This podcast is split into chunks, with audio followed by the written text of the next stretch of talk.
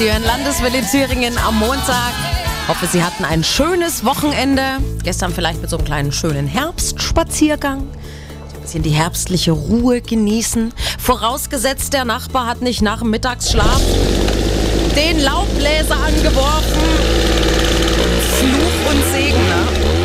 Diese Dinger. Laut wie sonst was, aber die Auffahrt ist danach wieder schön sauber. Und trotzdem sollten wir lieber vom Laubbläser Abstand nehmen, sagt Albert Wodke von der Umweltorganisation WWF. Die sind nicht nur sehr laut und verpesten die Luft mit ihren Abgasen, sondern sie sind auch sehr schlecht für die biologische Vielfalt. Gerade im Laub, da halten sich viele Insekten, Insektenlarven auf. Das ist ein Rückzugsort. Wenn das alles weggeblasen wird, dann ist es ein Verlust an der biologischen Vielfalt. Denken wir nur an den Igel, der, wenn es dann nichts mehr gibt, wo er sich unterschlupfen kann, keine Laubhaufen, dann keine Möglichkeit hat zu überwintern und dann vom Menschen irgendwie gerettet werden muss, wenn er nicht sterben soll.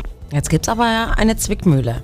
Wir sind verpflichtet, das Laub auf den Gehwegen vom Haus wegzumachen. Also wie den Schnee im Winter, damit keiner ausrutscht. Da rät Albert Wodke zu Alternativen. Man kann rechnen und mit dem Besen kehren. Das ist es am besten. Ne? Dann kann man das Laub auf die Weise auch von den Wegen entfernen, wo man das nicht haben will. Aber abseits der Wege kann man das Laub dann auch gut lassen. Und dann gehen dort auf den Wiesen nämlich auch die Nährstoffe vom Laub wieder in den Naturkreislauf zurück.